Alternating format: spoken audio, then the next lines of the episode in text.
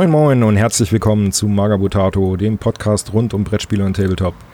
Ich bin der Seppel und alle Malfaulen sollten jetzt auf jeden Fall lauter drehen und dolle die Ohren spitzen, denn heute begrüße ich euch bei 10 Fragen an Paintomancy. Ja, hi. Wer oder was sich... Ja, hi! so weit bin ich aber noch gar nicht, gar kein Problem. Okay, ja, ja, gut, gut. Aber die Vorschnellen unter euch, wer oder was sich genau dahinter versteckt, lasse ich das Team jetzt am besten mal selber erzählen, weil dann können die sich auch gleich selbstständig vorstellen. Ich sage einfach mal, danke, dass ihr euch die Zeit genommen habt und hallo Pentomancy. Okay, jetzt. Jetzt, ja, jetzt hi. darfst du die. Hi. Ja, dann fang du doch mal an.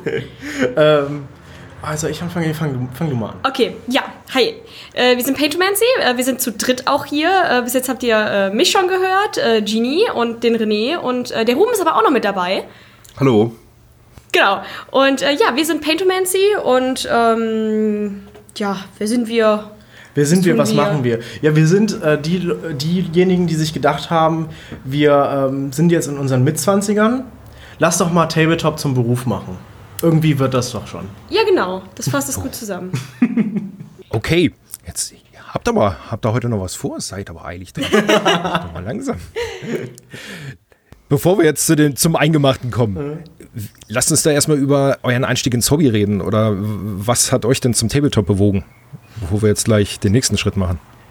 Ähm, ja, da würde ich sagen, äh, René, ich glaube, du bist am längsten von uns bis jetzt im Hobby. Ja. Dann äh, fang du doch einfach mal an. Okay, also ich habe mit Tabletop eigentlich deswegen angefangen, weil ich hatte auf YouTube so mit neun Jahren oder sowas ähm, so eine Stop-Motion-Geschichte gesehen. Da habe ich, ich habe praktisch zu Hause auch so Stop-Motion-Aufnahmen mit Lego-Figuren gemacht. Und ich fand das richtig cool. Und ich, natürlich war das halt, wenn ein Neunjähriger sowas macht, sieht das natürlich dementsprechend schlecht aus und so. Ne? Also ähm, ich war keine Koryphäe. Aber ich habe mir das auf YouTube angeguckt und da gab es auch jemanden, der hat richtig coole Figuren gehabt.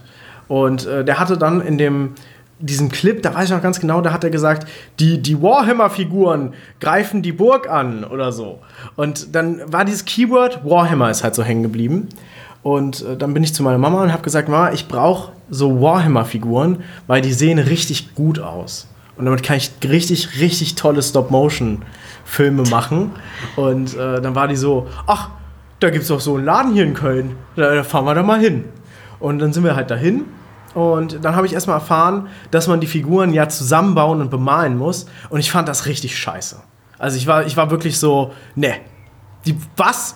Wie dreist ist das denn? Die verkaufen die nicht fertig. Ich muss noch alles an denen machen. Wer macht denn sowas? Und äh, dann wollte ich das erstmal nicht. Aber dann habe ich mir nach zwei Wochen gedacht, naja, ich glaube, meine Eltern kaufen mir das einfach. Also warum, warum nicht einfach zuschlagen? Also äh, habe ich dann gesagt, ah, Eltern, ich glaube, ich will das doch haben. Und äh, dann habe ich meine Angriff auf den Schädelpass-Box bekommen. Die war da gerade ganz frisch rausgekommen.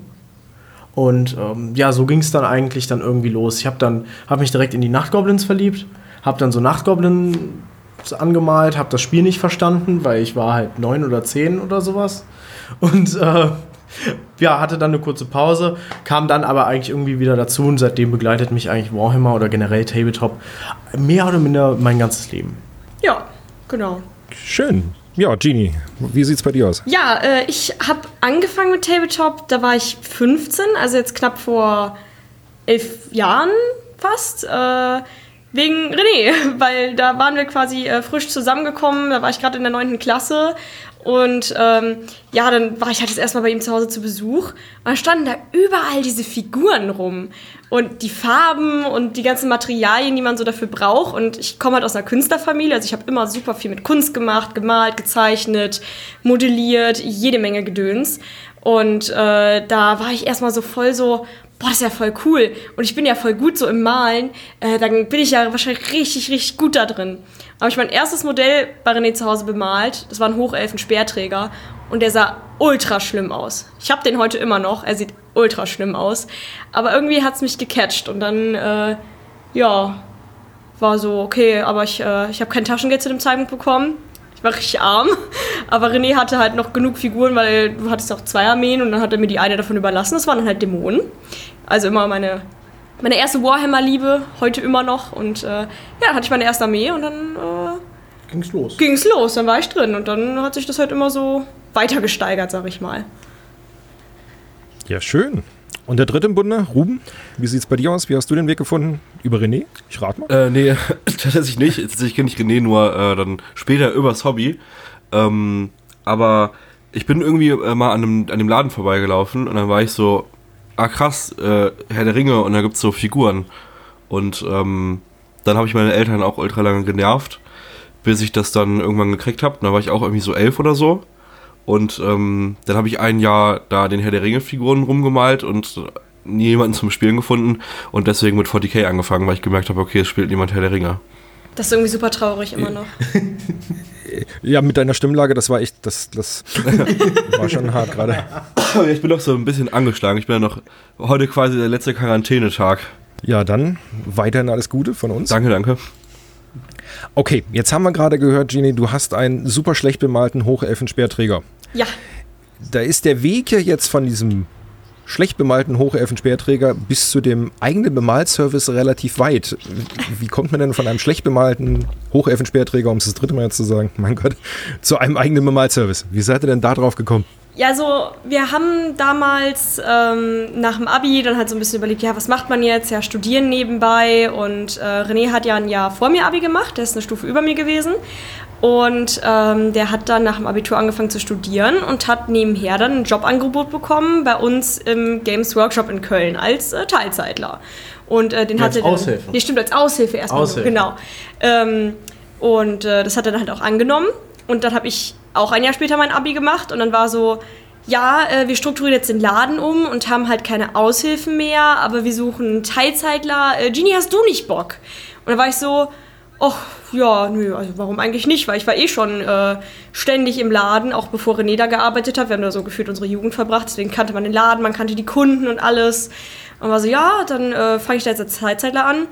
Und äh, vier Monate später hieß es halt, ja, der aktuelle Ladenleiter äh, geht in Elternzeit für zwei Jahre und wir brauchen ähm, einen neuen Ladenleiter. War ich so, ja, dann ähm, be- bewerbe ich mich mal. Ich bin 19, ich habe keine Ahnung. Dann bin ich Ladenleiterin geworden. Dann habe ich René als Teilzeitler eingestellt, weil dann brauchte ich ja einen neuen Teilzeitler, weil ich ja jetzt Ladenleiter war. Und äh, zwischendurch hat dann sogar der Ruben noch als Aushilfe da Ja, gearbeitet. das war aber absolut incestuös. Das war da absolut haben. seltsam. Und ähm, nee, aber dann gingen die zwei Jahre so langsam um und äh, da hat man dann halt, ich sag mal, nochmal sehr viel mehr Liebe fürs Hobby entwickelt, weil man hat es halt an andere Leute gebracht, verkauft, man hat super viel gemalt, sei es jetzt für sich privat oder für den Laden, für die Vitrine. Und äh, dann war aber halt die Zeit gekommen, wo die Firma und wir dann getrennte Wege gegangen sind. Und dann waren wir so, okay, wir haben Abi gemacht, danach im GW gearbeitet und jetzt ist quasi äh, zweieinhalb bis drei Jahre später, was machen wir jetzt eigentlich? Ja, und dann haben wir so, so ein bisschen äh, Selbstfindungszeit gebraucht, um zu überlegen, was machen wir jetzt eigentlich wirklich? Und kamen dann einfach ganz spontan auf die Idee, hey, äh, wir hatten ja schon mal so ein paar Leute im Laden, die mal sagten, hey, äh, hier, ich gebe dir eine Pizza aus, kannst du mir mein Charaktermodell bemalen? Dann war ich so, ja, ach, warum eigentlich nicht, ne? Und dann war so, und dann war, Trade Deal ever. ja, ab, absolut, absolut int. Aber äh, wir haben dann so überlegt, kann man das nicht theoretisch benutzen, um damit Geld zu verdienen? Genau. Und es gab ja schon ähm, ein, zwei, drei Painting Services, die wir jetzt, äh, die wir halt kannten. Ja. Äh, jetzt nicht persönlich, aber halt übers Internet, ne, mal gesehen, wo wir gesehen haben, okay, also es, das funktioniert auf jeden Ja, Fall. die, die, die Leute kriegen ja anscheinend Aufträge und das wäre ja eigentlich eine coole Idee. Weil dann könnten wir ja das, was wir eigentlich wirklich am meisten lieben beim Hobby, nämlich das Bemalen, ähm, einfach benutzen, um damit unseren Berufsweg einzugehen. Und das haben wir dann auch einfach gemacht, haben uns einfach angemeldet, selbstständig, Gewerbe und dann let's go. genau. Ja, Mensch, Attacke, einfach mal gemacht. Ja, genau. Krasse Entscheidung. Also, jetzt, Hef, nee, René spricht. also, ja, es ist, also, ich glaube jetzt für den einen oder anderen äh, wirkt es auch wie eine absolut weirde Entscheidung, quasi ähm, zu sagen, okay, wir gehen jetzt quasi nach dem Abi, dann da arbeiten und dann quasi Painting Service machen und so.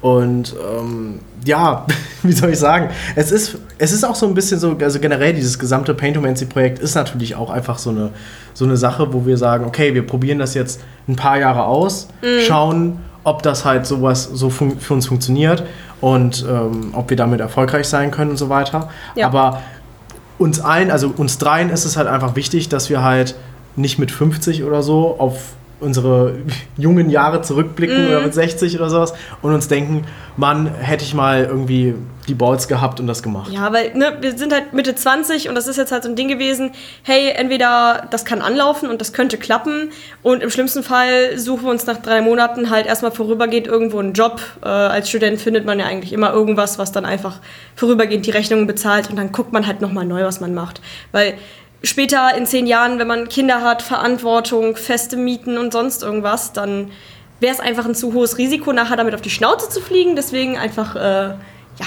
jetzt oder nie. Ja. Jetzt oder nie. Sehr cool. Jetzt helft mir nochmal gerade vom Zeitraum. Wann habt ihr jetzt den Laden aufgemacht, sage ich jetzt einfach? Äh, wir haben uns zum 01.01.2020 selbstständig gemeldet und dann so richtig damit angefangen im Februar. Also quasi direkt in die Pandemie rein, wenn man das so. Ja, Ja. Zwei, zwei Monate nach Anmeldung war dann erstmal so, jetzt ist äh, Corona angesagt. Genau. Das war, das war witzig. Weil, äh, also mir, mir ging da erstmal der Arsch komplett auf Grundeis. weil, ich, weil wir waren so, äh, da waren wir auch gerade ganz gut bei uns im örtlichen Hobbystore vernetzt und so. Und da, darüber kam dann schon der ein oder andere Auftrag rein. Natürlich längst noch nicht genug, um davon zu leben. Aber es war zumindest so der Anfang, der sich langsam aufgebaut hat. Genau. Und äh, dann musste natürlich der Laden zumachen, weil Rona halt, ne? Und dann war halt so, wo, wo kommt jetzt die Mundpropaganda? Mhm. Genau, wo, wo, wo kommen denn jetzt die Leute her, die So- so Aufträge machen? Vi- 400 Follower auf Instagram. Äh, wer, wer kennt uns jetzt überhaupt? genau. Das war, schon, das war schon sehr gruselig, auf jeden Fall. Okay, jetzt kann man es natürlich äh, vielleicht sogar positiv auslegen. Ihr habt jetzt natürlich keine Vergleichswerte, aber ähm, man könnte sich ja fast vorstellen, dass die Leute euch mehr geschickt haben während der Corona-Zeit, damit sie danach bemalte Armeen haben, um gleich losspielen zu können. Ja, so, Und äh, tatsächlich, Ja. ja, könnte, könnte man Also schon ich fast glaube schon. Also ich glaube, es ist jetzt nicht riesig viel. Also man kann jetzt nicht sagen, boah, wir sind quasi so die Gewinner der Pandemie oder sowas. Nee, aber wir hatten halt schon den ein oder anderen Kunden, ähm, wo zum Beispiel gesagt wurde, hey, ja, wir sind ein Pärchen, ich und meine Frau. Wir wollten eigentlich das Jahr in Urlaub fliegen. Äh, ist nicht, deswegen lassen wir uns jetzt beide eine kleine Armee bemalen. Ja. also ich, ich kann für meinen Teil auch nur sagen, irgendwie in der Pandemie habe ich mehr gekauft, als ich glaube ich äh, je bemalen kann. naja, auf jeden Fall. Wenn man eh zu Hause sitzt, ihr kennt das halt eben und dann vom Rechner und ach, das ist ja schon ganz schick. Also ich habe viel gekauft, glaube ich. Also das äh, kann ich mir vorstellen, dass das vielleicht sogar einen positiven Ja, Einfluss also ich glaube auch. Also letzten Endes war praktisch die Angst, die ich am Anfang hatte, nicht gerechtfertigt. Also ich glaube schon, dass, dass Corona tatsächlich uns da ein bisschen in die Karten gespielt hat. Ja. Ähm, aber eben, ne, wie du sagst, wir haben jetzt selber keine Vergleichswerte und deswegen können wir es Nee. nicht so hundertprozentig sagen. Dann lass uns doch noch mal ganz kurz, bevor wir gleich richtig ins Bemalstudio einsteigen. Wo kommt denn euer Maskottchen her? Ah, wie kommt man auf den Namen Detlef? Ich spoilere den jetzt schon mal. Und ähm, warum ein lila Geist? Ja. Phantom? Ich, ich weiß es nicht, erklärt's mir. Ähm, also da, das ist so ein bisschen äh, mein Verdienst, weil äh, wir hatten dann, ich sag mal so zu Oktober, November 2019 uns langsam überlegt, okay, wir machen das mit der Selbstständigkeit. Und ich in meinem Übereifer dann natürlich erstmal, okay, wir brauchen jetzt einen Namen, wir brauchen jetzt ein Logo, wir brauchen jetzt ein Maskottchen, ich will da jetzt voll reindiven. Und ähm, ein guter Freund von uns äh, kam dann tatsächlich an so einem abendlichen Discord-Abend, äh, da hatten wir so ein bisschen Namensbrainstorming gemacht und dann kam er dann so nach, nach mehreren Stunden gefühlt auf den Namen Paintomancy. Und dann war ich so, okay, das ist dann ja so, ne, ist ja von Nekromantie abgeleitet, das heißt äh, irgendwie vielleicht so einen kleinen Mini-Sensenmann, so ein bisschen im Chibi-Style. Ähm, Chibi-Style ist ja dieser Anime-Manga-Stil, wo die dann äh, nochmal extrem große Köpfe und so mega kleine Körper haben, so ein bisschen wie Funko Pops, das ist so dieser, dieser Chibi-Stil. Und da dachte ich, ja, mache ich so einen süßen Nekromanten in einem Chibi-Stil und habe halt dann rumgegoogelt, was es so gab, mich ein bisschen inspiriert. Und mir war klar, ähm, das Thema ist auf jeden Fall lila. Das ist halt meine absolute Lieblingsfarbe. Und ähm, da habe ich einfach drauf losgezeichnet. Und dann ist halt irgendwie bei 10.000 Gekritzeleien dann halt einfach Deadlift entstanden. Und dann war es okay, nö, das gefällt mir, so magischer äh, hier Zauberpinsel, das, das passt doch alles, ne? Dann ging es halt um den Namen. Und er war ja lila. Und ich habe da so eine kleine, kleine Story mit dem Namen Detlef, denn ich habe mal eine Zeit lang sehr gerne äh, Blood Bowl 2 auf dem PC gespielt und da immer Dunkelelfen. Die sind ja auch immer lila. Ich habe super gerne Assassinen gespielt in meinen Teams. Die haben sich aber immer übertrieben blöd angestellt. Also die sind immer dann nochmal gesprintet, um im Extrafeld zu gehen oder gesprungen oder wollten irgendwelche Aktionen machen und sind ständig aufs Maul geflogen und dabei sogar teilweise gestorben. Also einmal hat man Assassine den, den Skill dann halt Springen eingesetzt, äh, ist hingefallen, hat sich das Genick gebrochen, war tot. Und dann habe ich mir einen neuen Assassin gekauft und war so, boah, wenn du jetzt auch so, ich nenne dich jetzt einfach Deadlift. Einfach so, das war so spontane Reaktion des, was ist jetzt so ein, so ein albernerer Name, der mir einfällt? Aber mit Doppel-F. Weil Deadlift wird ja normalerweise mit einem F geschrieben, damit es nochmal so ein bisschen so ein, so ein, so ein Blödel-Touch kriegt mit Doppel-F. Und ja, dann hatte ich dann dieses Maskottchen gezeichnet, das eigentlich aussah wie so ein Dunkelelfen-Assassine mit der Kapuze. Und ich so, okay, das ist Detlef, das ist jetzt erstmal der vorübergehende Name. Dann haben wir auf unserer Instagram-Seite, die ich glaube bis dato dann so 500, 600 Follower hatte, eine Umfrage gemacht, hey, wir haben unser Maskottchen jetzt hier, wie sollen wir den nennen? Und da kam nichts bei rum. Und äh, wie bei den meisten Sachen ist es dann halt beim... Äh, Beim Platzhalternamen geblieben. Genau, der Platzhalter war es dann einfach. War, war uns dann irgendwann zu doof und waren wir so, ach scheiß auf, der ist jetzt Deadlift. Ja, ist jetzt so. Also, weil wir hatten jetzt auch nie irgendwie gedacht, dass der wichtig wird. Genau. Der, der sollte ursprünglich nur ein paar äh, Skizzen sein, um äh, Abläufe auf einer Website oder sowas darzustellen. Aber dass da, ich sag mal so, dann äh, ein Fandom drum entsteht mit Emotes und hast du nicht gesehen, das war äh, eigentlich auch nie geplant. Gut, aber es ist wenigstens eine coole Story dahinter. Also es ist jetzt nicht einfach nur äh, eingefallen, sondern er hat ja wirklich Fluff quasi euer Ja. Maskottchen schon. Genau. Okay, dann lass uns mal ins Bemalstudio einsteigen. Ja, Machen wir da erstmal die Basics quasi. Beschreib doch mal, wie so ein klassischer Ablauf eines Bemalauftrages ist. Wie, wie funktioniert das? Also jetzt auch von Anfang an, also quasi mit dem ersten Kundenkontakt inklusive oder nur unseren Malprozess? Machen wir ruhig von vornherein, wenn wir jetzt Zuhörer haben, die jetzt äh, gar nicht wüssten, wie sie das jetzt anfangen sollten. Wie machen die das, äh, dass sie mit euch in Kontakt treten und wie ist dann so dieser Ablauf davon? Okay, also in der Regel ist das erstmal so, ähm, ja, Kunden melden sich bei uns, schreiben zum Beispiel, hey, ich habe hier jetzt ähm, die, keine Ahnung, den, den Rave Lord und ich hätte den gern bemalt. Und äh, dann geht es erstmal quasi in den ersten Schritten darum, dass wir halt erstmal herausfinden gemeinsam, auf was für einem Level möchte man das bemalt haben, denn da kommt es natürlich auch ganz darauf an, was für Wünsche hat einerseits der Kunde, also ne, will der jetzt irgendwie krasse Effekte, will der, irgend, ne, will der irgendwie bestimmte Texturen so auf seinen Modellen haben, will der besondere Freehands oder etc.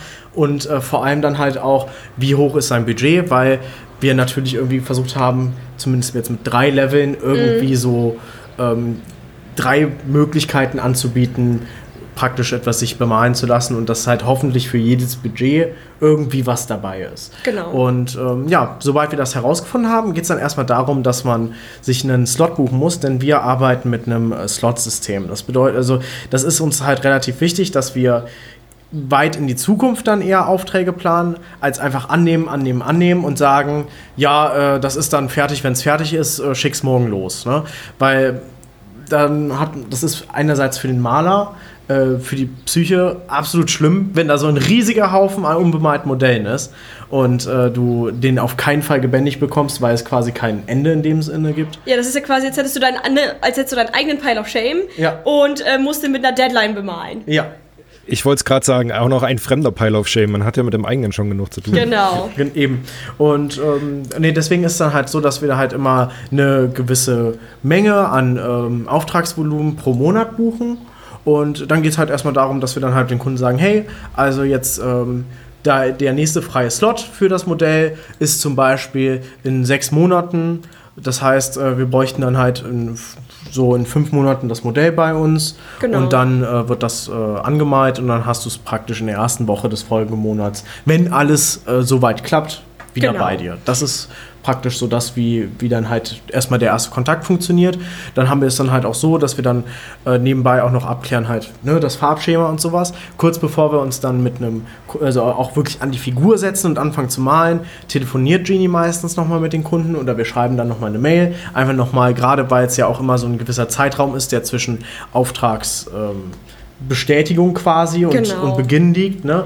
Gucken wir dann halt einfach, dass das halt, äh, ne, dass dann nochmal die letzten Details geklärt werden. Da gab es auch schon oft Abschwankungen. Also da hat mir auch schon ein Kunde wirklich bei Auftragsabschluss äh, ganz genau geschrieben, er will das später so und so haben und mit den Details und den Farben. Und ich so, okay, alles klar, weiß Bescheid. Und dann äh, ist quasi eine Woche, bevor ich mich ans Modell setzen würde, dann rufe ich den nochmal an, sag, jo, hier, ich will es nochmal ganz genau beschreiben, wie du es gerne haben willst. Und da hat sich teilweise auch schon äh, komplett mal was geändert. Und dann hieß es auf einmal, ja, also meine Celestine, die in Bloody Rose sein soll, die soll jetzt dann bitte doch eine weiße Rüstung haben, weil das habe ich jetzt neulich gesehen im Internet und das finde ich doch geiler, deswegen äh, macht das dann bitte so. Und ähm, da ist mir dann halt einfach wichtig, dass es exakt so wird, wie sich die Leute das dann auch vorstellen. Genau. Okay, ja klar, macht ja auch Sinn, wenn ich mir, man hat ja, jeder hat ja ungefähr so ein, so ein Bild vor Augen, was er sich vorstellt. Das soll ja dann eigentlich auch dieser Wunsch erfüllt werden. Eben, also gerade das besonders, weil ähm, ja, sich was bemalen lassen ist nun mal auch einfach ein, ein Luxusprodukt. So, kein, kein Schwein auf der Welt braucht von jemand anders bemalte Modelle, aber es ist etwas, was man sich halt leisten möchte. Und äh, gerade dann soll das natürlich auch so sein, wie du es dir vorstellst. Es ist natürlich remote, ne? manchmal ein bisschen schwer, dass man da halt ähm, sich hundertprozentig abstimmt und so weiter. Aber da ist halt wiederum das Gute, dass wir halt einfach mittlerweile über zehn Jahre Erfahrung im Hobby haben und so. Ähm, wenn wir sagen, hey, wir malen das so, dass es cool aussieht, dann sieht es am Ende auch cool aus. Ja. Kam es denn auch schon mal vor, dass irgendwie so genau das Gegenteil eigentlich, ihr habt da meine Armee, überrascht mich?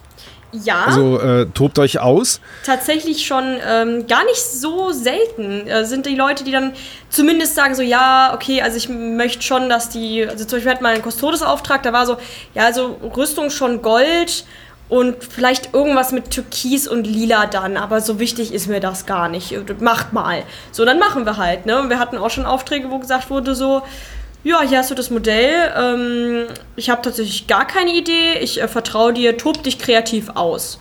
Muss ich ehrlich sagen, ist ein bisschen schwieriger, solche Aufträge zu machen, weil man dann natürlich eventuell in die Situation kommt, dass man nicht ganz den Geschmack des Kunden trifft. Auch wenn man selber denkt, boah, das ist, äh, passt jetzt mit der Farbe in Kombination super geil. Und der denkt sich so, hm, ja, ich hätte vielleicht doch eine andere Farbe genommen. Da kommt es dann darauf an, dass wir bei solchen Aufträgen nochmal extra viel kommunizieren müssen, was natürlich nochmal ein bisschen mehr Arbeit ist. Ähm, aber es ist natürlich auch schön, sich zumindest ein bisschen kreativ austoben zu können, statt jemanden zu haben, der, ich schicke dir ein Bild und äh, auf den Pinselstrich genau will ich das so haben. Ja, das hasse ich. Das ist also das, ist wirklich schlimm. Das ist halt, ähm, ja, weil das Ding ist halt, du hast, natürlich ist das Gute, du hast eine genaue Erwartung äh, oder die Erwartungshaltung vom Kunden. Ne? Wenn der Ja. sagt, ich will, dass es genauso aussieht wie auf dem Bild, so, dann kannst du in dem Sinne, kannst du keinen Fehler machen mit falschen Farbtönen oder sonst irgendwas. aber du kannst halt so viele andere Fehler machen. Genau, aber das ist halt auch wiederum so, Bild ist nicht immer gleich äh, Realität. Ja. Aber bis jetzt hat das immer sehr gut funktioniert. Ich muss aber wirklich sagen, dass die Aufträge, wo wir mehr Freiraum haben, um Sachen cool zu machen, ähm, eigentlich immer die besseren waren vom Gesamtergebnis, fand ich. Ja, also wir hatten noch nie wirklich, dass ein Kunde gesagt hat, boah, nee, das, äh, nee, das geht gar nicht mal, das ist komplett neu, äh, ganz schlimm.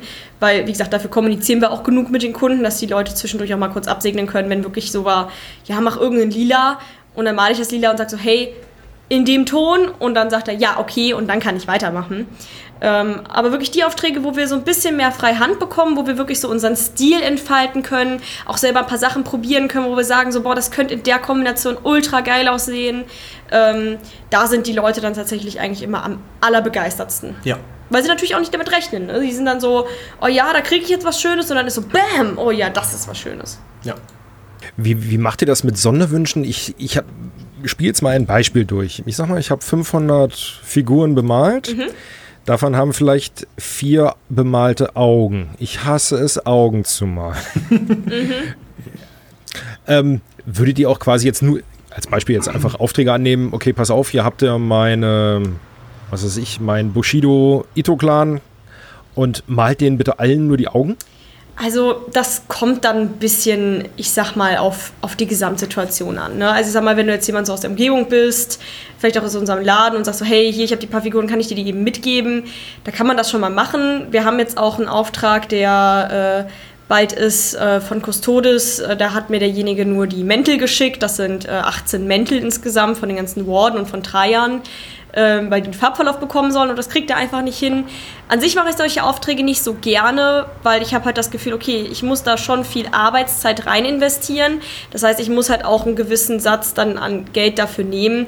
Und äh, der wird sich aber niemals 100% lohnen für den Kunden. Also es wird im Verhältnis immer, also es ist natürlich günstiger, als wenn ich die ganze Figur bemale, aber dafür, dass es dann nur der Mantel ist, ist es natürlich trotzdem noch recht viel Geld. Und ich sag mal, für dann halt einen Aufpreis hätte er direkt das ganze Modell haben können. Und auch bei Augen, ne? das ist ein Zeitaufwand, den muss ich berechnen mit einem realistischen Zeitaufwand.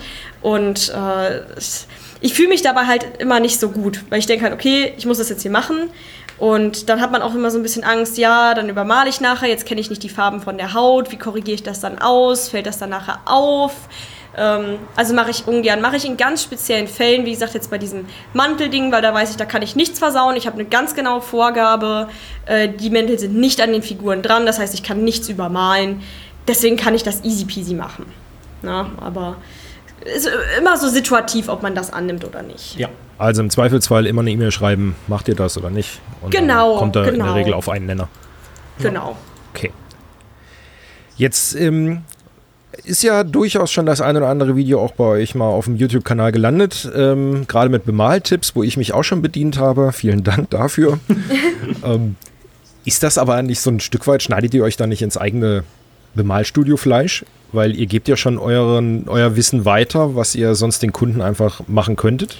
Mm, nicht so wirklich. Also ich sag mal, viele Kunden kamen tatsächlich auch schon mal öfter zu uns, weil sie meinen, ja, ich habe das in eurem Tutorial gesehen und ich finde das so schön und ich will das bei meinen Figuren haben. Ich habe es ausprobiert, ich krieg's nicht hin. Bitte macht ihr es dann doch. Und äh, ich sag mal, es ist halt eher so das Ding, dass man nochmal eine breitere Masse mit einschließt. Ne? So Leute, die jetzt wirklich sagen würden, so hey, ich bemale wirklich selber und gucke mir deswegen Tutorials auf YouTube an.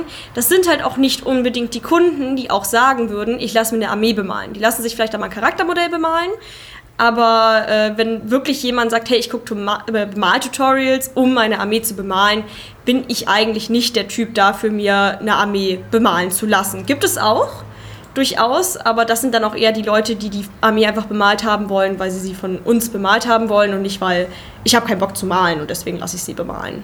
Ja, auf jeden Fall. Ich finde das halt auch so, ähm, ich finde, das, das schafft halt auch irgendwie nochmal, ich sag mal, so eine Sympathieebene oder sowas. Also bei was haben bin, wir zu verstecken? Genau, also ich, weil ich bin nicht so der Fan von, ähm, dass man irgendwie so Sachen hortet. Dass man irgendwie mm. so ist, so, ah, ich habe hier jetzt äh, meine geheime Krabbenburger-Formel und äh, die gehört nur mir und mir allein und äh, die darf das niemand darf erfahren, wie ich das mache oder so, ja. sondern ähm, ich denke halt immer, äh, ich ne, also ich bin lieber jemand, der, der die Sachen teilt und einfach zeigt, hey, wir sind jetzt nicht einfach nur irgendwie eine random Website mit auch irgendwie einem, einem YouTube-Kanal oder sowas und hier kannst du Figuren bemalen lassen, sondern wir sind halt Genie, Ruben und René von Paintomancy und bei uns äh, gibt es halt, äh, ne, gibt's halt auch Mal-Tutorials. Und wenn ja. du halt der Meinung bist, du, ne, oder wenn, wenn du halt was bei uns bemalt haben möchtest, dann lass was bei uns bemalen.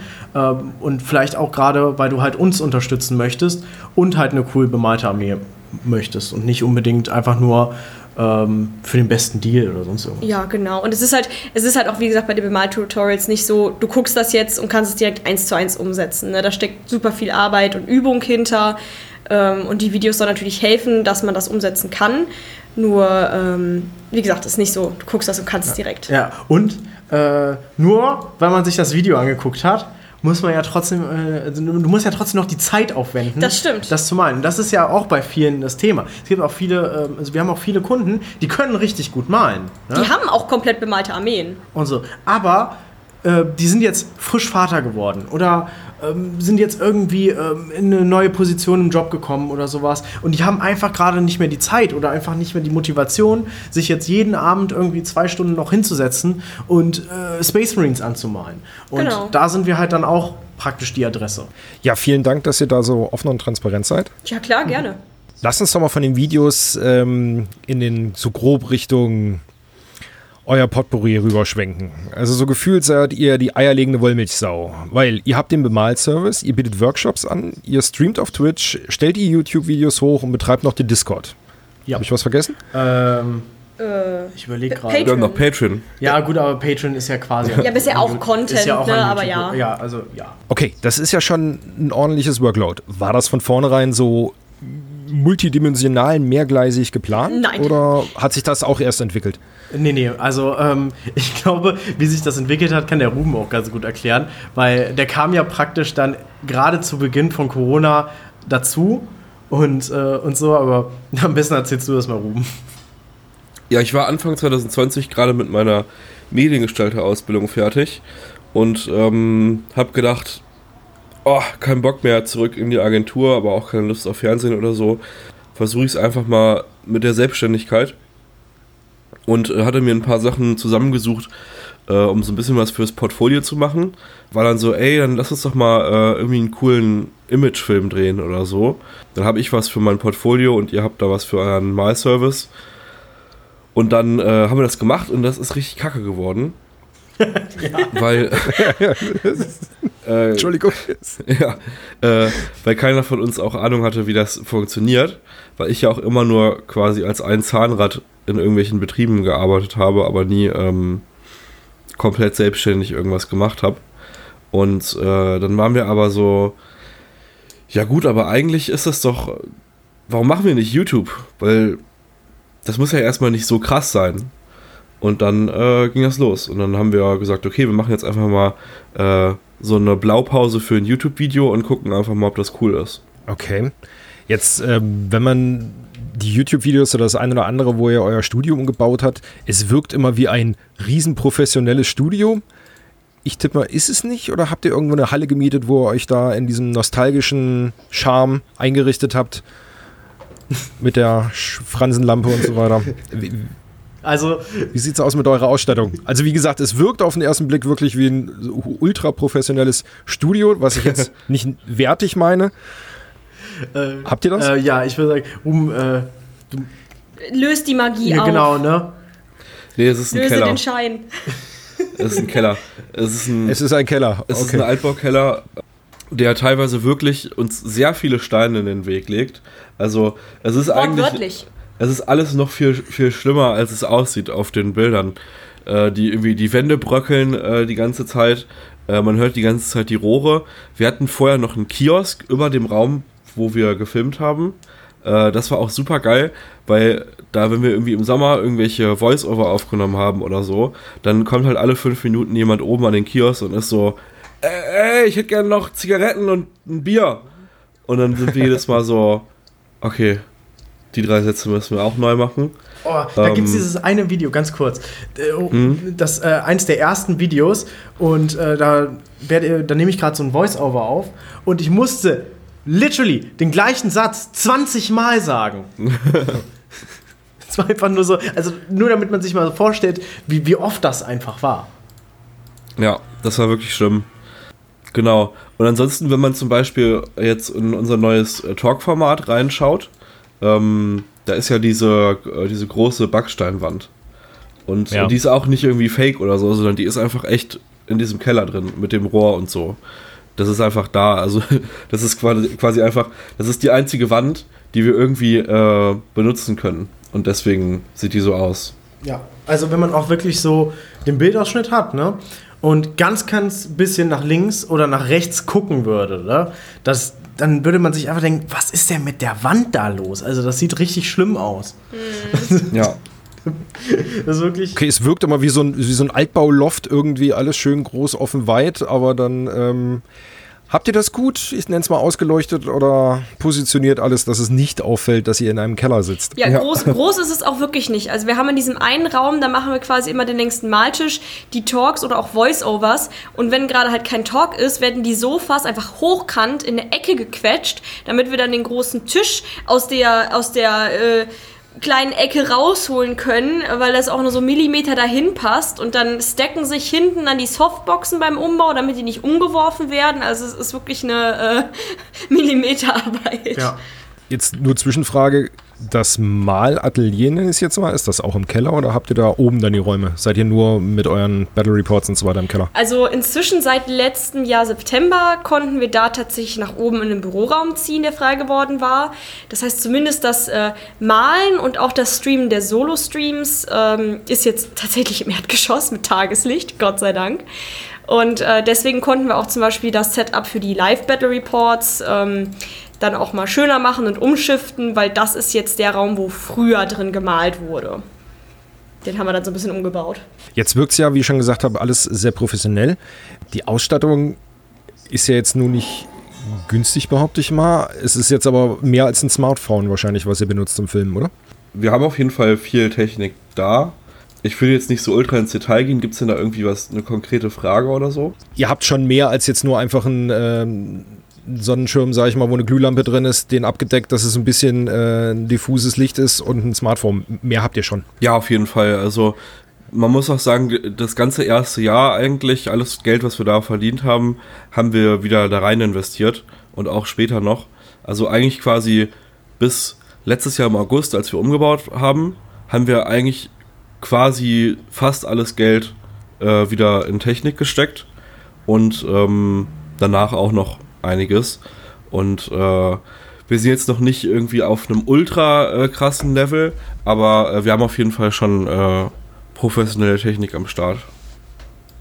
Okay, und du hast deine Schnitterfahrung, gehe ich mal von aus, aus deiner Ausbildung mitgebracht oder hast du dir das jetzt auch noch alles nebenbei on the fly beigebracht? Nee, genau, also größtenteils, ähm, ich habe ja den, den Background quasi viel an Sets gearbeitet, also da kommt viel Wissen her und ähm, dann halt nochmal hin und wieder ein bisschen was dazugelernt, ne? Ja, also gerade das Dazulernen. Also ich finde schon, dass du, ähm, da, also du, dass du eigentlich dir relativ viel jetzt in der Zeit schon beigebracht hast, wenn ich es jetzt so als Laie, ne? Ähm, einfach mal so ähm, beobachte. Aber ich glaube, das sind auch alles so Sachen, die auch nur so, so gut geklappt haben, weil du halt den Background hast, ne? So, also das ist irgendwie so, ich sage jetzt mal, wie wenn wir jetzt irgendwie neue Maltechniken lernen oder sowas, dann probieren wir das halt so, ne, dann sehen wir das einmal, dann probieren wir es einmal und dann sind wir so, ah, okay, so geht das und dann kriegen wir die Technik schon hin, ne? Und jetzt jemand, der einfach irgendwie halt nur rein hobbymäßig malt ähm, und nicht so oft oder sowas, der muss natürlich da viel, viel mehr Arbeit reinstecken, Ja. um das halt irgendwie zu verinnerlichen, ne? Also du musst halt die ganze Theorie lernen, ne? Hm, Ja, wir kennen es ja vom, vom Podcast-Schnitt her, das ist ja auch schon mit den einzelnen Tonspuren. Aber ich stelle mir das, wenn dann noch die Voice-Overs und mit Bild und dann noch Licht, das brauchen wir ja alle gar nicht. Also wir können Mhm. ja mal froh sein, wenn jeder Teilnehmer von uns eine Hose anhat. so also wir sehen uns ja eh nicht. wir haben ja keine Kameras an, wir reden ja nur miteinander. Wir, wir sollten Moment mal, wir Hosen sollten anhaben? Hosen anziehen? Ja, was? Ich habe eine Hose. Nein, eine Hose wie gesagt, an. wir, wir reden nur miteinander, wir sehen uns nicht. Jeder kann tun und lassen, was er will. Gut. Ähm, jetzt nochmal zum Twitch. Ja. Jetzt bin ich ein paar Tage älter als ihr. Erklärt doch vielleicht auch mal den Älteren, wie wir es im Vorgespräch schon hatten. Die meisten Tabletopper sind ja ein bisschen älter. Erklärt doch mal bitte, was ist Twitch und warum nutzt ihr Twitch und nicht YouTube für eure Livestreams? Also Twitch ist eine Livestream-Plattform und äh, das ist, ich würde mal sagen, die ist auf jeden Fall ein bisschen jünger als jetzt, ähm, ja, oder also, oder wie würdest du sagen, kann man sagen, ja doch schon, die Zuschauer sind jetzt auf jeden Fall im Schnitt ein bisschen jünger als jetzt zum Beispiel unsere Zuschauerschaft auf YouTube. Oder generell so der durchschnittliche Twitch-Zuschauer ist schon was jünger. Also eigentlich jetzt gar nicht so schlau auf Twitch zu starten. Äh, Twitch ist aber irgendwie so ein bisschen so für uns so ein Ding. Wir schauen schon super lange Content auf Twitch. Also Stre- Livestreams und so gehören einfach mit dazu. Ich bin damit so aufgewachsen. Ich schaue schon seit bestimmt zehn Jahren oder sowas immer wieder auf Twitch. Und äh, deswegen war es für mich eigentlich gar keine Frage, ob wir jetzt YouTube oder Twitch nehmen, weil ich wollte immer Twitch-Streamer sein. Ja, und vor allem, man muss auch dazu sagen, also Twitch rüstet ja jetzt, ich sag mal so in den letzten Monaten auch immer mehr auf, was die Livestreaming-Performance angeht. Ähm, aber gerade zu dem Zeitpunkt, wo wir angefangen haben zu streamen, also es war ja April 2020, muss man halt auch ehrlich sagen, dass YouTube einfach noch keine optimierte Live-Plattform war. Die ist perfekt für Videos und man kann da auch live streamen, ja. Nur ich finde ähm, persönlich das Layout damals, alles, äh, die Optimierungen waren noch längst nicht so gegeben Ah, wie bei muss ich ganz, Twitch. ganz kurz sagen, bei ihm hast du Twitch holt gerade quasi aufgesagt. Du meinst YouTube. Äh, YouTube holt auf, genau, Entschuldigung. Ja, YouTube holt gerade auf, aber Twitch ist halt wirklich schon seit Jahren, ne, wie René auch schon sagte, gerade in der etwas jüngeren Generation, einfach der feste Ort für da gehe ich für Livestreams hin. Auch in der E-Sport-Szene, in der ganzen Gaming-Szene. Rocket Beans. Rocket Beans, das ist ja, das findet ja alles auf Twitch statt. Und ähm, die Videos dazu dann immer nur auf YouTube. Und äh, dadurch, dass wir das einfach so kennengelernt haben, dass wir damit ja aufgewachsen sind quasi, war für uns auch einfach klar, hey, äh, einfach auf Twitch streamen äh, und auf YouTube kommen die Videos. Ne? Das Ding ist halt auch bei YouTube gibt es auch keine Funktion, ähm, um halt äh, Streams zu entdecken. Weil du hast ja bei YouTube jetzt nicht unbedingt quasi so Streaming-Kategorien, wo du dann gucken kannst, okay, wer streamt denn gerade zum Beispiel in der Warhammer-Kategorie. Deswegen ist es da wesentlich schwieriger, Kanäle zu entdecken, wohingegen auf Twitch du halt immer eine Kategorie hast und dann kannst du da einfach reingucken und dann werden dir da einfach Kanäle vorgeschlagen. Je nachdem, wie viele Leute die halt gerade gucken und so weiter. Und äh, das gibt es halt auf YouTube nicht. Da hast du dann eigentlich nur die Leute da, die auch dann wirklich wegen dem Stream da sind. Cool, wieder was gelernt. Danke für die Aufklärung. Ja, und ich muss auch sagen, äh, Twitch ist halt einfach, also Twitch hat auch natürlich auch den Vorteil mit den Prime-Subs, muss man jetzt auch mal sagen. Ja, ne? ist natürlich für junge Content Creator eher eine Möglichkeit, schon was früher an ein bisschen Geld zu kommen. Genau, also für alle, die es nicht wissen, äh, Twitch Prime ist kostenlos. Twitch Prime kriegt ihr übrigens, indem ihr euer Amazon-Konto ähm, mit Twitch verbindet und dann kann man praktisch so eine Subscription an äh, irgendeinen Kanal, an, dein, an den Lieblingskanal deiner Wahl, kannst du den praktisch einmal im Monat geben und dann äh, bekommst du als Content Creator ähm, so circa 2,50 davon. Genau, die Hälfte von so einem. Aber ist ja jetzt gesunken, die sind jetzt Oder 4 Euro wert. Ja, oder 2 Euro. Irgendwie zwei Ir- Euro Irgendwie sowas, sowas. irgendwie sowas um den Dreh.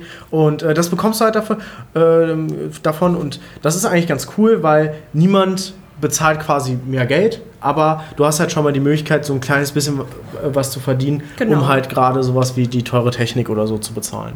So, Hand aufs Herz. Was macht mehr Spaß und was nimmt mehr Zeit in Anspruch? Malen oder Social Media? Also, Ruben, sag du mal. Ja, äh, also beides ähm, Social Media. Äh, also Social Media klingt für, ist für mich immer so ein bisschen so äh, nur Instagram. Ich sehe YouTube gar nicht so sehr unter Social Media, obwohl es ja eigentlich auch darunter fällt. Aber so, Ja, ich fasse das jetzt einfach mal, also mit Twitch und äh, Discord-Admin oder sowas, also das fasse ich jetzt alles unter äh, Social Media jetzt zusammen. also es ist auf jeden Fall ähm, ja beides, äh, beides YouTube und Co. Mehr Zeit und äh, mehr Spaß.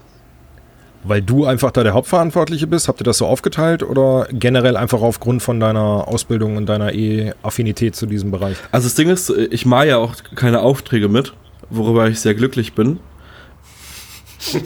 Ich habe ich hab so ein, zwei Mal äh, ausgeholfen, wenn es irgendwie sehr äh, eng war gerade. Aber ähm, ich weiß auf jeden Fall, also so Auftragsmalen ist gar nichts für mich. Da muss man auch wirklich ähm, für gemacht sein. Deswegen bin ich da eh raus. Ja, es ist halt äh, bei YouTube einfach geil, wenn man halt quasi die ganze Zeit für einen selber arbeitet. Man hat nicht irgendwie einen Kunden, der jetzt sagt, äh, boah, das muss jetzt aber alles so aussehen oder ihr müsst jetzt das Thema machen oder so. Klar sind wir im Moment auch noch gerade zeitlich relativ gebunden, die Sachen zu machen, die halt gerade laufen. Aber ähm, man ist halt sehr selbstbestimmt und ähm, kann eigentlich das machen, worauf man Lust hat und macht halt eigentlich quasi die ganze Zeit sein Hobby. Auch wenn so ein äh, Panikmalen im Monatsmaler ja äh, sehr dramatisch wirkt und es auch manchmal auch sehr dramatisch ist, in echt, ähm, ist es ja trotzdem, macht man ja die ganze Zeit sein Hobby und verdient damit sein Geld quasi. Ja. Ja. Nee, bei mir ist es tatsächlich so, ähm, ich verbringe mehr Zeit im äh, Malservice als äh, mit dem Medien-Social-Media-Teil. Ähm, aber auch einfach, weil wir gemerkt haben, Social Media nimmt immer mehr Zeit in Anspruch. Deswegen haben wir jetzt auch quasi Renés Aufgabe immer mehr zu Social Media geschiftet. Also früher war es immer so, Ruben macht äh, Medien und äh, René und ich machen äh, beide beides. Und das hat irgendwie alles nicht so richtig funktioniert. Das Ding ist auch, das hat halt bei uns beiden dann dazu geführt, dass wir dann so richtig geile 70-Stunden-Wochen hatten. Ja, und das So. war halt einfach so, äh, nee. Deswegen René äh, unterstützt mich jetzt teilweise nur noch im Malservice, wenn es irgendwie welche Schritte gibt, zum Beispiel mit der Airbrush, die einfach besser kann als ich. Ansonsten äh, bearbeite ich da den Medien, äh, den Malservice inzwischen mehr oder minder alleine. Und äh, René macht halt jetzt mehr Medien, auch einfach, wie gesagt, ist frisst immer mehr Zeit, je größer es ja auch wird und je aufwendige Projekte wir planen. Und äh, es macht ja auch einfach mehr Spaß, ne? Ja, also ich muss sagen, ich äh, finde ich finde meine Mitte. Absolut. Ähm, beim äh, Thema Social Media, YouTube und so. Das, da gehe ich total auf. Also ich habe das selber ja jetzt quasi gemerkt, indem ich halt ja beides gleichzeitig gemacht habe, teilweise nur mal Service gemacht habe und jetzt halt größtenteils nur Social Media mache. Und äh, das ist, also ich bin kreativer und motivierter als je zuvor. Und das ist, äh, und es fühlt sich einfach total gut an, da einfach, wie Ruben sagt, irgendwie halt so selbstbestimmt zu machen, was, was ich möchte. Und äh, natürlich ist es auch ein absoluter Luxus zu sagen, das zu machen. Man muss jetzt aber auch dazu sagen, es ist jetzt noch nicht so, dass wir drei sagen können, ha, wir haben es geschafft und äh, haben jetzt hier unsere, nee. unsere Gehälter oder so. Nee, das ist wirklich, also ähm, wir müssen sehr, sehr viele Abstriche machen und sind längst noch nicht da angekommen, wo, wo jetzt, wo man jetzt wäre, wenn Ruben einfach ähm, nach der Ausbildung in einer Agentur arbeiten würde oder sowas. Nee, ne? auf keinen Fall. Ähm, so, aber ich bin auf jeden Fall glücklich und es geht halt in die richtige Richtung. Und deswegen auf jeden Fall YouTube, Social Media, absolut mein Ding. Wo ich da dann natürlich eigentlich auch die ganze Zeit wieder male. Und ja, aber du malst quatsche. ja, du malst ja quasi dann für den Kanal. Also halt, Genau. René malt jetzt halt nicht mehr den Auftrag, der diesen Monat gemacht wird, das mache ich halt, sondern René malt dann halt eben an Armeen, an Gelände, an Videoprojekten, die einfach gemacht werden. Ich bin auch einfach ganz froh, denen das Ruder da so ein bisschen mehr zu überlassen, weil ich habe persönlich einfach mehr Spaß am dem wirklichen Malenanteil, sei es jetzt Auftragsmalen oder wie wir jetzt auch langsam starten, die Coachings, die wir jetzt geben, auch live bei hier vor Ort. Wir machen ja schon seit längerem welche über online, über Patreon, aber haben jetzt auch schon äh, immer mehr Coachings hier live im Hause. Und das macht mir tatsächlich einfach am meisten Spaß. Ähm, ich habe auch Spaß, vor der Kamera zu sein, ob in Streams oder in Videos. Aber ich bin jetzt inzwischen dazu übergegangen, ich überlasse quasi den Jungs da einfach die Planung. Dann sollen die mich vor die Kamera setzen und sagen, so, wir machen jetzt heute das und das. Und sage ich, ja, cool, machen wir. Und äh, dann gehe ich wieder weitermalen. Schön, schön umschrieben. Jetzt hat gerade du, Ruben, hast es eben gesagt, so Hobby zum Beruf gemacht. Da verschwimmen ja bei euch relativ stark die Grenzen, sage ich mal. Ähm, macht das eigene Zeug bemalen noch Spaß? Also wenn ihr jetzt von ausgehen, ich, ich, ich stelle das jetzt als mal einfach mal als einen 9-to-5-Job dar, gehst morgens ins Atelier, fängst an zu malen, malt ihr dann noch privat für euch? Also ihr habt ja selber noch ein Hobbyleben, wie wir ja mitbekommen. Ja, Kommt ihr dann noch dran oder habt ihr einfach die Schnauze voll, wenn du den ganzen Tag irgendwie die Farbe geschnüffelt hast, jetzt ist mal gut? also ich, äh, ich glaube, ich fange erstmal mit meiner Erfahrung an. Ja, weil jeder, ne, da wie gesagt, jeder von uns einen anderen, ähm, eine andere Priorität von, der, von den Aufgaben her hat, ist es, glaube ich, bei jedem anders. Genau. Also bei mir war es ja so, dass ich ähm, halt auch genauso viel My-Service gemalt habe wie Genie. Und äh, zu dem Zeitpunkt war es schon teilweise wirklich schwer, sich dann doch mal ranzusetzen. Also am Wochenende war es wiederum kein Problem. Wir hatten zumindest geschaut, dass wir nach so circa einem Jahr Paintomancy mal irgendwie ein Wochenende hinkriegen. Und wenn es mal nur ein Sonntag war oder so. Und äh, da das fühlt sich dann auch schon anders an, wenn ich mich da selber hinsetze und jetzt irgendwie meine eigenen Sachen für einen Monatsmaler male, dann ist das ein anderes Gefühl, wir werden nicht jetzt einen Auftrag für irgendeinen Kunden male oder sowas. Also da ist schon auf jeden Fall ein Unterschied, aber es ist also es saugt schon, also das hat mir auf jeden Fall schon so ein bisschen, ähm, bisschen so die Energie ausgesaugt.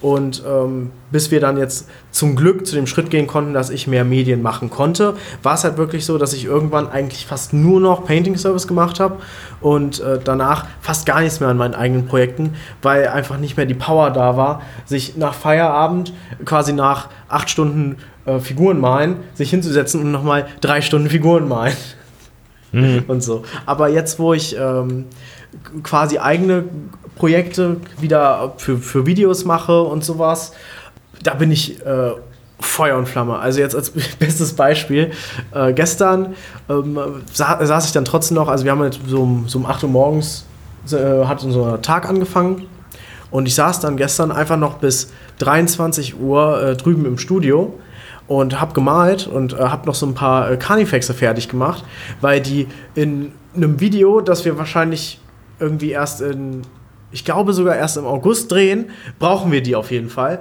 Und ich bin einfach so motiviert, dass ich die jetzt schon einfach durchballer, weil ich einfach so Bock habe. Ja, saugeil, dann musstest du das natürlich, diese, dieses Feuer auch nutzen. Ja. Ja, genau. Ja. Ähm, ja, bei mir ist es halt so, dass ich eigentlich oft noch so ein bisschen Motivation aus dem Malservice nehmen kann, auch für meine eigenen Sachen, weil wie gesagt, Malen ist bei mir meine absolute Passion.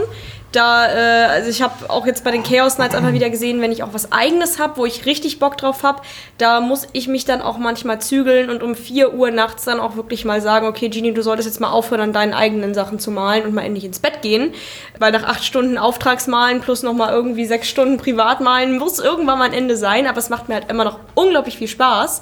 Ähm, und es ist auch für mich äh, was ganz anderes. Also für mich ist Auftragsmalerei und Privatmalen zwei komplett verschiedene Paar Schuhe, weil beim Auftragsmalen, ich halte mich an die Vorgaben, ich muss ganz spezielle Erwartungen erfüllen. Wenn ein bestimmtes Level gebucht wurde, muss ich auch dieses Level einhalten. So, und ich darf jetzt nicht viel weniger machen, weil sonst ist der Kunde unzufrieden und ich darf auch nicht viel, viel mehr machen, weil äh, sonst komme ich mit meinem äh, Honorar auch da auch gar nicht mehr aus.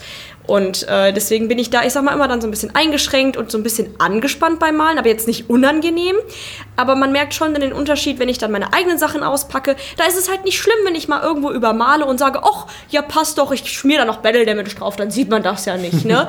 Das ist, so privates Malen ist dann schon so ein bisschen der Urlaub vom Auftragsmalen, wo ich dann einfach die Energie da rausziehen kann. Ich sag, kann Sachen ausprobieren, wo ich sage, ja, wenn es nicht passt, übermale ich nochmal, kann rumexperimentieren und es, es ist mir auch schon oft passiert, dass ich dann an privaten Sachen irgendwas ausprobiert habe, gesagt habe, das ist geil, das kann ich morgen beim Auftrag auch umsetzen. Aber dann war ich wenigstens nicht äh, und habe es nicht an den Kundensachen ausprobiert, weil das kann halt dann schon tödlich sein. Weil wenn ich dann was an Kundenmodellen versaue und das wieder ausbessern muss, dann frisst das so viel Zeit von mir weg.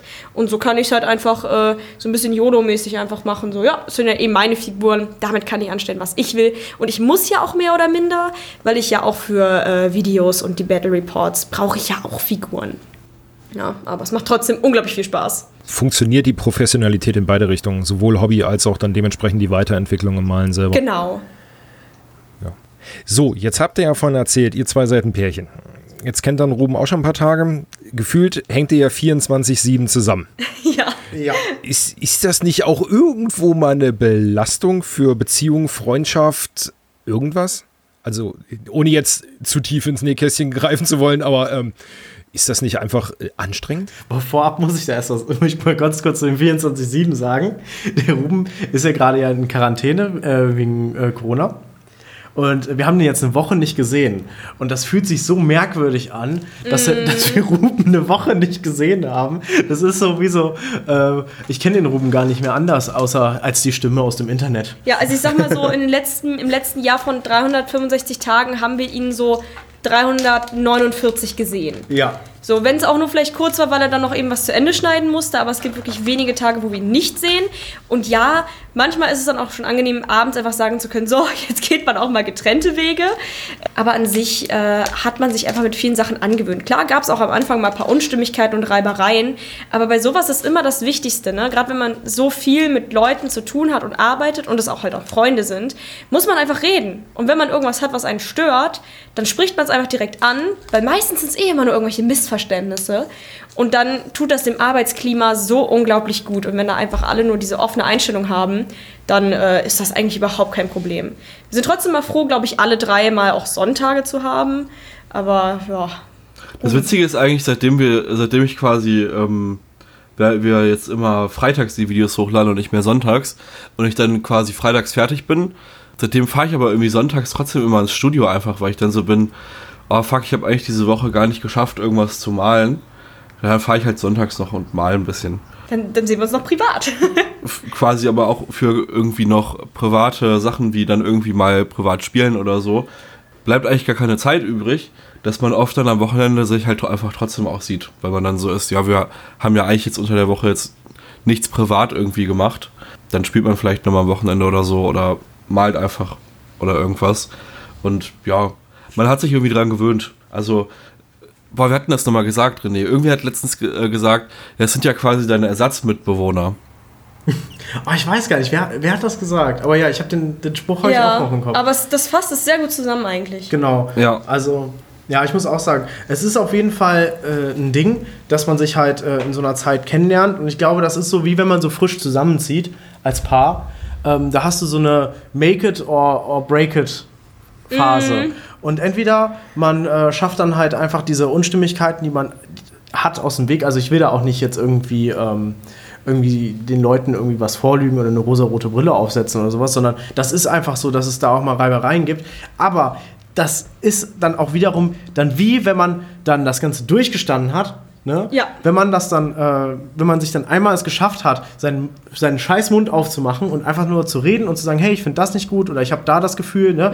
danach ist das so ein geiles Arbeitsklima und dann muss ich wirklich sagen, so, das ist praktisch, wenn man diesen Punkt überwunden hat, ist es das geilste der Welt, mit Freunden zu arbeiten, Ja. weil du halt nicht mit irgendwie, du, du gehst nicht ins Büro und hast dann irgendwie so fremde Leute, wo du dir denkst, boah, jetzt muss ich äh, keinen Bock auf, auf den Hannes, jetzt wieder mit dem Hannes reden, ach nee, oder ähm, so, oder keine Ahnung. Da muss ja ich irgendwie zusammenreißen mit dem Humor oder so. Genau, ne, oder sowas, sondern denkst du so, ja gut, das kann ich jetzt nicht sagen oder sowas, sondern wir sind halt, ne, alle sind so auf dem gleichen Level. Du kannst zu jedem hingehen und dem ein Meme zeigen oder sowas und sagen, guck mal, wie, das ist auch witzig. Ne? Ja, oder, oder bei mir so als, als Frau der Standpunkt, wenn ich weiß, an dem Tag wird nicht gedreht, es wird nicht gestreamt und ich fühle mich heute einfach überhaupt nicht danach, dass ich mich schminken will, dann ist es scheißegal, dann gehe ich in einem Schlabber-T-Shirt ungeschminkt rüber ins Büro, sitzen halt nur Ruben und René da.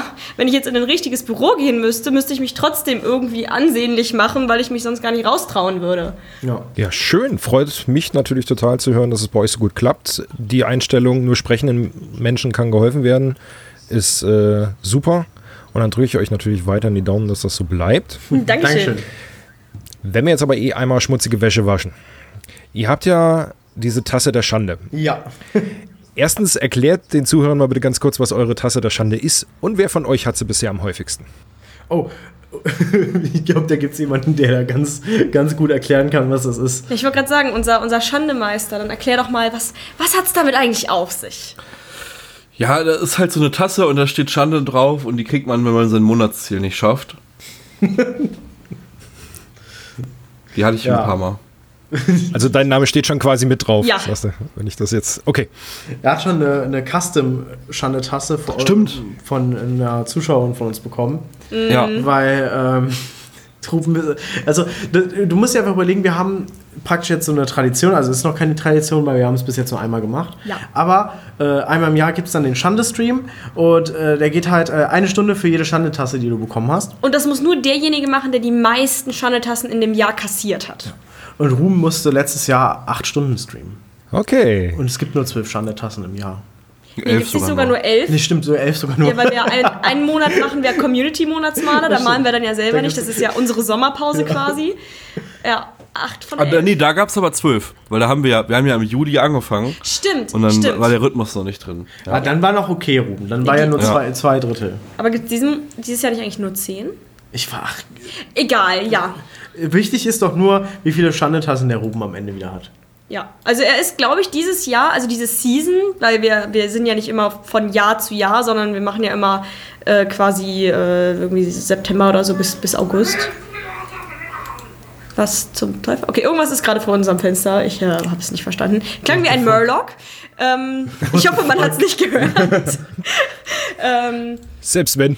ja, nee, aber Ruben ist schon äh, ganz gut da dieses Jahr. Äh, ich weiß gar nicht. Also ich glaube, ich habe bis jetzt zwei diese Season.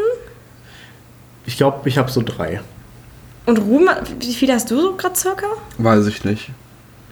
Auf jeden Fall mehr als wir. Mehr als wir. Zumindest vier. Mindestens, ich glaube eher so, so, so fünf oder sechs schon. Ah, sechs glaube ich nicht, oder? Wir müssten wir nochmal nachgucken. Ihr werdet es im Laufe des Jahres erfahren. Ja.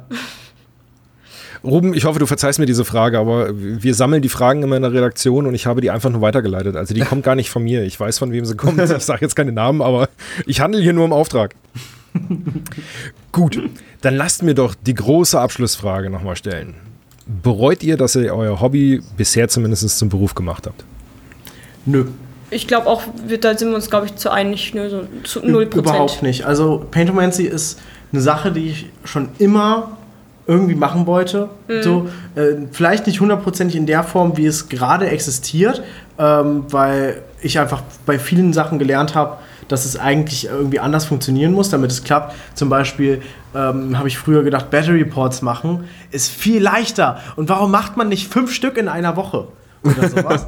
und äh, jetzt mittlerweile weiß ich jetzt so, okay, wenn der, wenn der wirklich gut werden soll, dann ähm, gerade jetzt zum Beispiel wie dieses äh, Strikeforce-Format, das, das jetzt bei uns anläuft, dann dauert das sehr lange, bis der rauskommt. Und äh, ich bin aber total glücklich. Also ich hoffe einfach, dass wir ähm, wirklich die Möglichkeit haben, das langfristig machen zu können, noch viel geileren, originelleren, coolen Content liefern zu können, Mhm. um ähm, ja, also um halt einfach weiterhin genau das zu tun, was wir jetzt machen, und zwar einfach nur äh, unser Hobby und unsere Motivation mit den anderen Leuten teilen. Genau, und klar gibt es anstrengende Tage oder halt auch Wochen, wo man denkt, boah, wir haben so viel zu tun, wir haben einfach eine 70-Stunden-Woche hinter uns.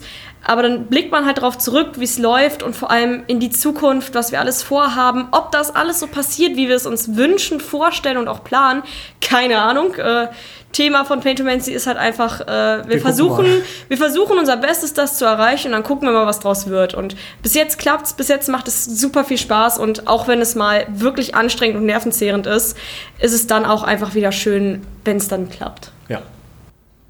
Ja, ist auch das Ding, eigentlich fehlt, eigentlich ist sogar nicht genug Hobbyzeit da. Äh, meistens.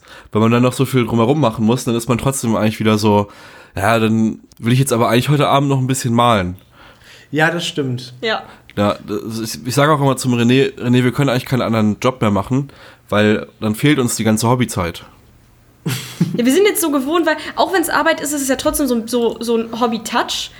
Plus dann privates Hobby. Und wenn wir nur noch das private Hobby hätten mit normaler Arbeit, dann hätten wir einfach Entzugserscheinungen.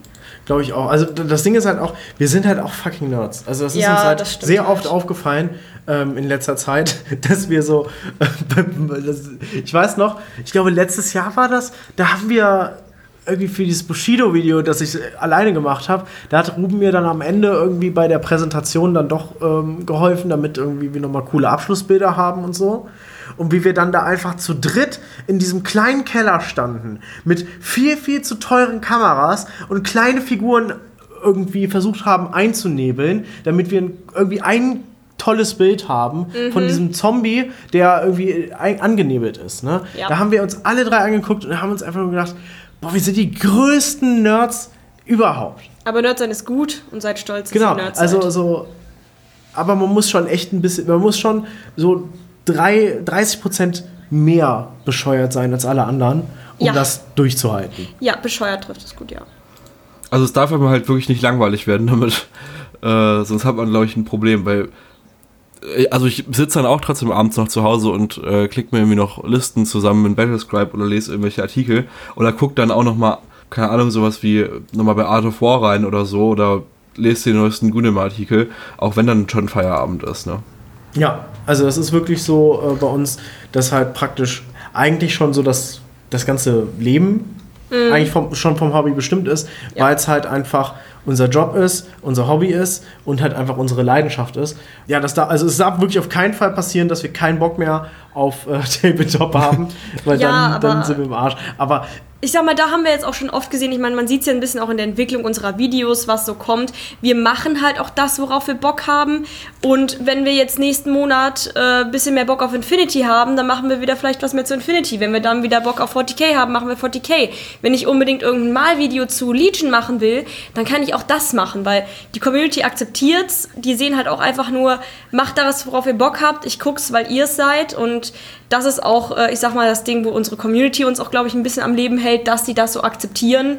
Und ähm, auch wenn die das Spielsystem vielleicht nicht kennen, es trotzdem gucken, weil sie einfach sagen, hey, Hauptsache macht, was euch Spaß macht. Weil das Schlimmste für, glaube ich, Content Creator ist, wenn ihr anfangen müsst, Content zu createn, den ihr gar nicht machen wollt. ja, zum Beispiel, wenn du League of Legends YouTuber bist. Oder so. Genau, und du hast gar keinen Bock mehr auf das Spiel. Und willst so, keine Ahnung, WoW Classic spielen. Ja, und so. Aber du kannst es nicht, weil wenn du LoL streamst, hast du 3000 Zuschauer. Wenn du, wenn du WoW streamst, hast du irgendwie 100. Ne? Ja, genau. So, das, ist, das, das ist das Schlimmste überhaupt. Und da sind wir zum Glück irgendwie. Ähm, Ja, da haben wir einfach die beste Community am Start, die uns Ja. da so unterstützt. Ja. Also da, da kann man auch nochmal äh, am Ende so großes, großes Dankeschön einfach an die Community senden, weil ohne die wäre das generell auch längst nicht so möglich Paintomancy jetzt. halt, ja, wäre generell Paintomancy nicht möglich. Ne? Nee, überhaupt nicht. Boah, ich, und auch noch da ku- kurz zum Abschluss zu. Wir haben ja jetzt unsere ersten Turniere gespielt äh, bei 40k.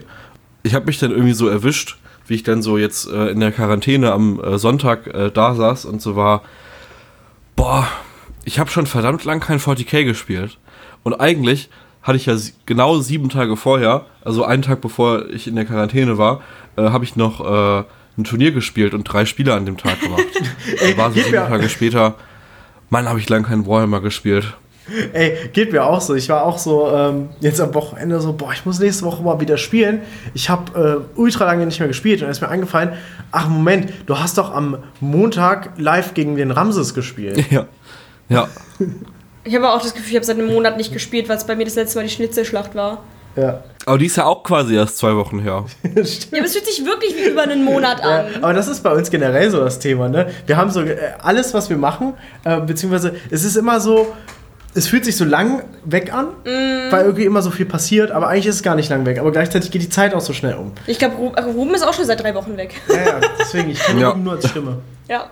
Dann fasse ich, glaube ich, mal ein, oder nehme ich mal diese positiven Luxusprobleme und Worte auf jeden Fall, die ihr sowohl über, über euer Spielverhalten, eure Arbeit und vor allen Dingen über eure Community oder insgesamt unsere Tabletop-Community habt, nehme ich das doch mal als positives Gesamtfeedback zum Schluss. Bedanke mich auf jeden Fall bei euch, dass ihr euch die Zeit genommen habt, mit äh, mir ein bisschen über euch zu quatschen. Eure ganzen Kontaktdaten, wie jetzt Internetpräsenz, Insta und so weiter, das packen wir dann alles unten in die Shownotes. Und dann vernetzen wir uns in der Community noch ein bisschen mehr. Fall. Machen Und ja, wir. Ja, kein Gerne, Thema. gerne. Da, danke für die Einladung. gut. Dann an unsere Zuhörer, vielen Dank, dass ihr eingeschaltet habt und bleibt gesund. Bis bald. Tschüss. Tschüss. Tschö.